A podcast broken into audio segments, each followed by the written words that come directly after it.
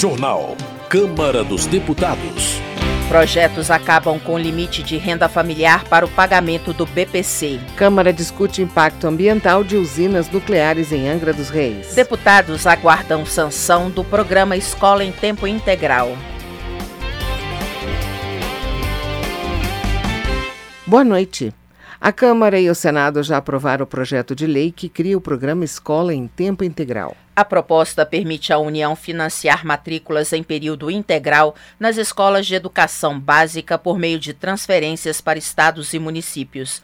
A aprovação do texto, que aguarda sanção presidencial, foi comemorada pelos deputados. Flávio Nogueira, do PT do Piauí, afirma que o programa Escola em Tempo Integral deve viabilizar a modalidade de ensino para no mínimo 50% das escolas públicas, atendendo 25% dos alunos da educação básica. Na avaliação de Flávio Nogueira, a medida deve recuperar a queda nas matrículas provocadas pelo governo anterior.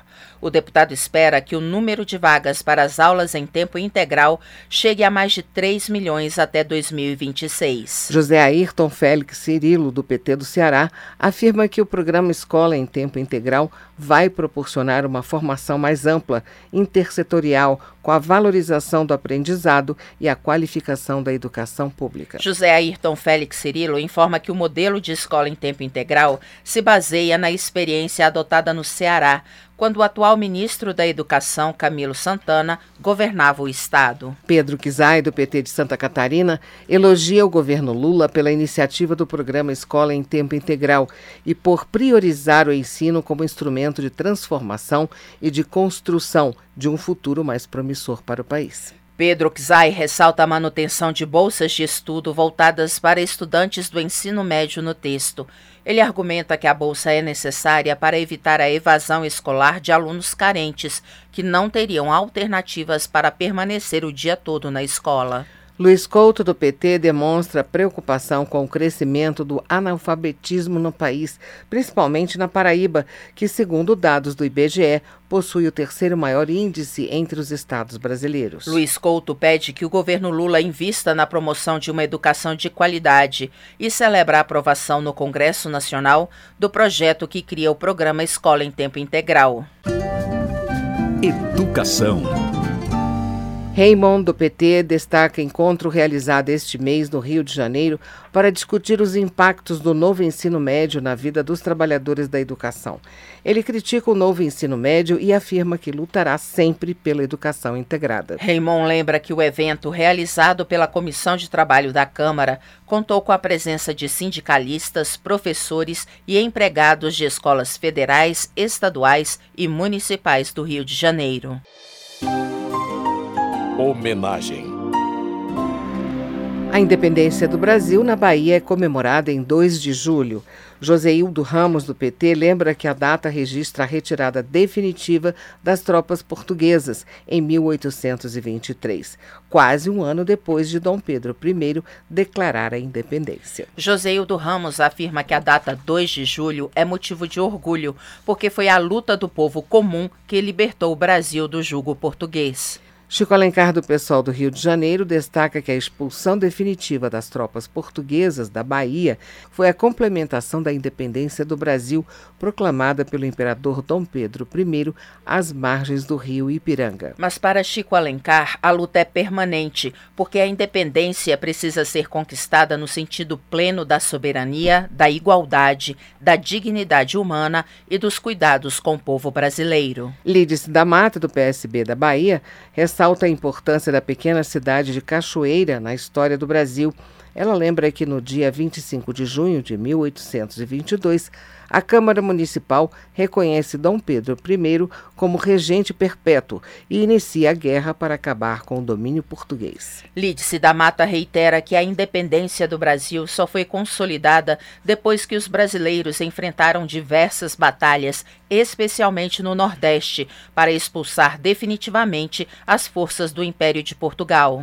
Pastor Sargento Isidório, do Avante da Bahia, também celebra o 2 de julho, data que marca a vitória sobre as forças coloniais na Guerra da Independência, expulsando os portugueses de Salvador em 1823. Pastor Sargento Isidório ressalta a participação do povo baiano nos festejos da data e destaca a visita do presidente Lula à Bahia, onde confirmou, segundo o deputado, a instalação de uma nova fábrica de veículos elétricos no município de Camaçari. Valmir Assunção, do PT, registra que a Câmara de Vereadores de Salvador concedeu o título de cidadã soteropolitana à secretária de Assistência e Desenvolvimento Social do Estado da Bahia, Fábia Reis. Para Valmir Assunção, o evento, que contou com a presença de diversas autoridades, foi importante para reconhecer o trabalho e a dedicação de Fábia Reis na defesa da cidade de Salvador. Gilson Daniel, do Podemos, presta homenagem à TV Gazeta pelos 40 anos do telejornal Bom Dia Espírito Santo. O parlamentar ressalta a história da emissora e sua importância para a televisão brasileira. Gilson Daniel observa que o Bom Dia Espírito Santo se destaca pelo jornalismo imparcial e comprometido com as demandas da sociedade capixaba.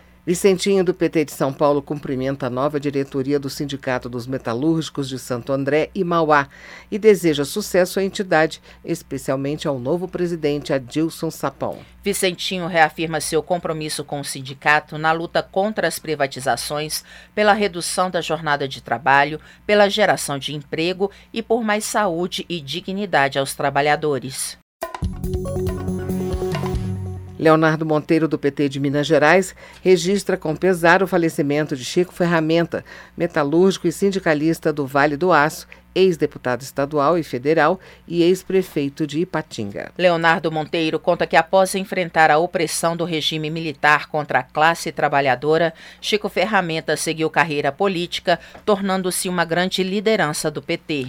Vicentinho Júnior, do PP, lamenta a morte de José Wilson Siqueira Campos, que foi vereador, deputado constituinte, deputado federal e governador do Tocantins. Vicentinho Júnior define José Wilson Siqueira Campos como um estadista e um homem à frente de seu tempo que deixou um legado de coragem, fé, determinação e amor ao Tocantins. José Nelto, do PP de Goiás, se diz honrado por ter acompanhado e feito política ao lado de José Wilson Siqueira Campos, deputado constituinte e ex-governador do Tocantins, que faleceu no início do mês. José Nelto enaltece o papel de Siqueira Campos na criação do estado do Tocantins e também sua dedicação ao povo de Goiás. O congressista define o ex-governador como um guerreiro, visionário e intelectual. Política. No final de junho, Brasília recebeu mais uma edição do Foro de São Paulo, evento que reúne partidos e organizações de esquerda. Durante o encontro, o presidente Lula disse que é motivo de orgulho ser chamado de comunista e que o conceito de democracia é relativo. A manifestação repercutiu no plenário. Abílio Brunini, do PL de Mato Grosso, chama os integrantes do PT de demagogos e hipócritas por tentarem impor uma ditadura no Brasil disfarçada de democracia relativa. Abílio Brunini argumenta que numa democracia verdadeira não existe censura nem aparelhamento do Estado para promover perseguição contra os adversários políticos, o que, segundo o deputado, aconteceu com o ex-presidente Jair Bolsonaro. Para Bia Kicis, do PL do Distrito Federal, a declaração do presidente Lula mostra que ele quer destruir aqueles que enxerga como inimigos e não como adversários. Ela ainda critica o presidente por discursar contra a família, o patriotismo e os costumes. Bia Kicis também chama de perseguição política a decisão da Justiça Eleitoral de tornar o ex-presidente Bolsonaro inelegível por oito anos. Para a deputada, Bolsonaro é honesto e patriota e foi julgado sem ter cometido crime. Capitão Alden, do PL da Bahia, questiona a fala do presidente Lula de que ser chamado de comunista é motivo de orgulho. O deputado diz que o Brasil não pode romantizar o comunismo, lembrando que o regime matou milhões de pessoas no mundo. Capitão Alden ainda critica a amizade do presidente Lula com Daniel Ortega e Nicolás Maduro, líderes que, segundo o deputado, têm levado miséria ao seu povo, perseguido opositores políticos e levado à prisão todos os que resistem contra o sistema. Gustavo Gayer, do PL de Goiás, também critica a participação do presidente Lula no Foro de São Paulo, que, de acordo com o deputado, contou com a presença de narcoditadores. Gustavo Gayer protesta contra a atitude do presidente Lula, que, além de defender o comunismo, manifestou a intenção de lutar contra o discurso em defesa da família, do patriotismo e dos costumes conservadores. Por outro lado, Washington Quaquá, do PT do Rio de Janeiro, afirma que a realização do Foro de São Paulo é importante para a integração entre os povos das nações latino-americanas. Washington Quaquá espera que o Brasil exerça seu papel de liderança na formação de um bloco econômico-cultural apto a disputar a hegemonia global. Meio Ambiente. Os deputados estão discutindo o impacto das usinas nucleares para o meio ambiente em Angra dos Reis. A repórter Carla Alessandra tem os detalhes. Em março, a eletronuclear foi multada pelo IBAMA por causa de descarte irregular de material radiativo no mar e por não ter comunicado o acidente para os órgãos ambientais. Em maio, o presidente da Eletronuclear, Eduardo Grivotti, participou de audiência na Comissão de Minas e Energia da Câmara e afirmou que as usinas Angra 1 e Angra 2 passam por manutenções rigorosas, seguindo planos nacionais e internacionais de segurança. Na realidade, é uma, um reforço da criação de uma cultura de segurança que venha garantir que todo esse conceito de segurança da área nuclear, que é tão importante, seja internalizado em todos os processos e também dos profissionais nas suas atividades que são desenvolvidas. E essa revisão envolve uma análise abrangente dos fatores culturais que podem afetar a segurança, incluindo liderança, comunicação, aprendizado organizacional e tomada de decisão e responsabilidade individual. Agora, a comissão realizou audiência na Câmara de Vereadores de Angra dos Reis para analisar os impactos das usinas nucleares instaladas na região. O deputado Max Lemos, do PDT do Rio de Janeiro, participou da reunião e informou que foi firmado um compromisso da eletronuclear de melhorar a comunicação em casos de vazamentos, mesmo os que não representam ameaça ao meio ambiente. A questão é que precisa melhorar a comunicação, tem que de verdade fazer a reparação dos seus equipamentos dentro das datas conferidas e cumprir as suas obrigações, porque afinal de contas, apesar de todo o aspecto técnico de segurança que ela gera, ela tem sempre os seus problemas e tem as compensações legais para serem feitas. Isso não, não adianta ficar aqui dizendo que, apesar de tudo isso, não vai indenizar as cidades. Outro ponto discutido durante a reunião, segundo o parlamentar, foi a falta de pagamento do acordo realizado entre a Eletronuclear e as prefeituras dos municípios da região. Max Lemos disse ainda que é preciso concluir a construção da usina de Angra 3 para que os recursos investidos até agora não se percam. E em relação a acidentes nucleares, ele destacou que as usinas nucleares em funcionamento no Brasil atendem a padrões internacionais de segurança e não representam risco para a população. Da Rádio Câmara de Brasília, Carla Alessandra. Economia. Ao rebater críticas sobre as viagens internacionais do presidente Lula, Rogério Correia, do PT de Minas Gerais, afirma que a política de relações exteriores do atual governo atrai investimentos para o Brasil. Segundo ele, já foram arrecadados mais de 111 bilhões de reais para a área ambiental e obras de infraestrutura. Rogério Correia também comemora o superávit da balança comercial brasileira, que registrou saldo positivo de mais de 45 bilhões de dólares no primeiro semestre. Helder Salomão, do PT do Espírito Santo, foi escolhido para presidir a frente parlamentar mista da micro e pequena empresa. Ele destaca a relevância dessas empresas para a economia, afirmando que o setor é responsável por mais de 52% dos empregos com carteira assinada no país. Helder Salomão anuncia que o governo está preparando medidas para fortalecer os micro e pequenos empresários. Ele acrescenta que a frente parlamentar buscará dialogar com governo, sociedade e parlamento a fim de propor e debater medidas que fortaleçam o setor. Desenvolvimento Regional. Paulo Magalhães, do PSD da Bahia, participou em Ilhéus do evento de assinatura de protocolo para que o Banco do Nordeste financie a conclusão da obra da ferrovia Oeste-Leste. Paulo Magalhães afirma que a estrada de ferro colocará a Bahia no cenário internacional com a exportação de minério manufaturado.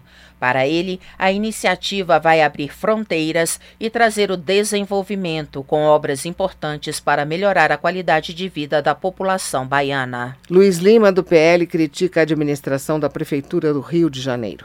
Segundo o deputado, a cidade tem sido assolada pelo crime, pela insegurança, pela vulnerabilidade social e pelo alto nível de desemprego. Para dar exemplo da má gestão, Luiz Lima cita o BRT, que causa acidentes e mortes com frequência. O deputado afirma que, apesar do investimento de bilhões de reais, o BRT do Rio de Janeiro foi mal instalado, gerando prejuízos à cidade e às pessoas que visitam e moram no Rio de Janeiro. Yandra Moura, do União, destaca que este ano Sergipe sediou o maior festejo junino da história do Estado. Ela elogia o governo sergipano pelo planejamento dos eventos e a valorização das festas como um produto cultural e turístico rentável. Yandra Moura ressalta que a taxa de ocupação na rede hoteleira durante os festejos juninos chegou a 80%, aumentando também a procura por passeios turísticos. Saúde. Pompeu de Matos, do PDT Gaúcho, pede que seja votado o projeto que classifica a síndrome de Tourette como deficiência. Autor da matéria, ele destaca a necessidade de amparo para as pessoas que convivem com essa condição neurológica, caracterizada pela presença de tics, ou seja, movimentações motoras involuntárias. Pompeu de Matos ressalta que a proposta já foi aprovada na Comissão de Defesa dos Direitos das Pessoas com Deficiência e conta com um requerimento de urgência assinado por quase 300 parlamentares. Delegado Palumbo do MDB critica a precariedade da saúde pública na cidade de São Paulo. O deputado ressalta que destinou 5 milhões de reais para o Hospital Santa Marcelina, que, segundo ele, está sobrecarregado devido ao fechamento de outros hospitais municipais. Delegado Palumbo culpa a prefeitura pela situação, mas elogia o trabalho e a honestidade da diretoria do Hospital Santa Marcelina. Porém, o deputado promete apresentar ao Ministério Público provas de que existe corrupção em outras unidades de saúde, como na UPA de Jaçanã. Charles Fernandes, do PSD da Bahia, parabeniza a equipe médica e todos os profissionais de saúde do Hospital Regional de Guanambi pelos esforços dedicados à população durante o período da pandemia. De acordo com Charles Fernandes, o Hospital de Guanambi foi considerado um dos melhores em termos de atendimento, com o menor índice de mortalidade no combate à Covid. Previdência. Projetos que tramitam em conjunto na Câmara acabam com o limite de renda de um quarto de salário mínimo familiar por pessoa para o pagamento do BPC. O repórter Antônio Vital traz mais informações. O fim do limite de renda familiar exigido para o pagamento do benefício de prestação continuada, o BPC, a pessoas com deficiência, está previsto em três projetos analisados em conjunto pela Câmara. O BPC é um benefício de um salário mínimo por mês destinado a amparar pessoas que não podem prover seu próprio sustento. Esse valor é pago a idosos com mais de 65 anos e pessoas com deficiência incapazes de exercer qualquer profissão. Mas para ter direito ao benefício, a pessoa tem que ter renda familiar de menos de um quarto do salário mínimo por pessoa. Essa quantia é considerada muito baixa pelo deputado Dr. Fernando Máximo, do União de Rondônia, autor de um projeto que acaba com esse limitador. A proposta garante o pagamento do BPC para todas as pessoas com deficiência, independentemente da existência de renda própria ou familiar. Fernando Máximo aponta que os gastos necessários para o tratamento de uma pessoa com deficiência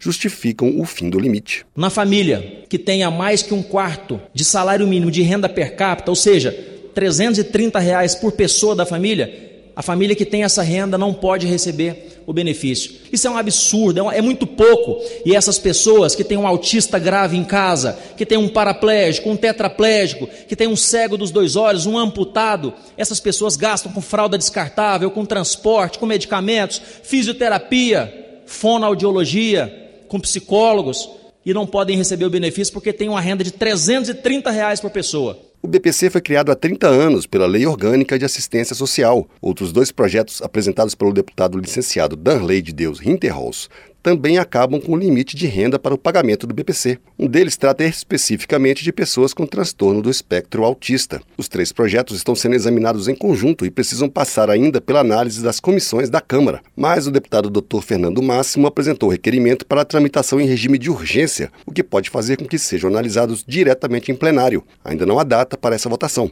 Da Rádio Câmara, de Brasília, Antônio Vital.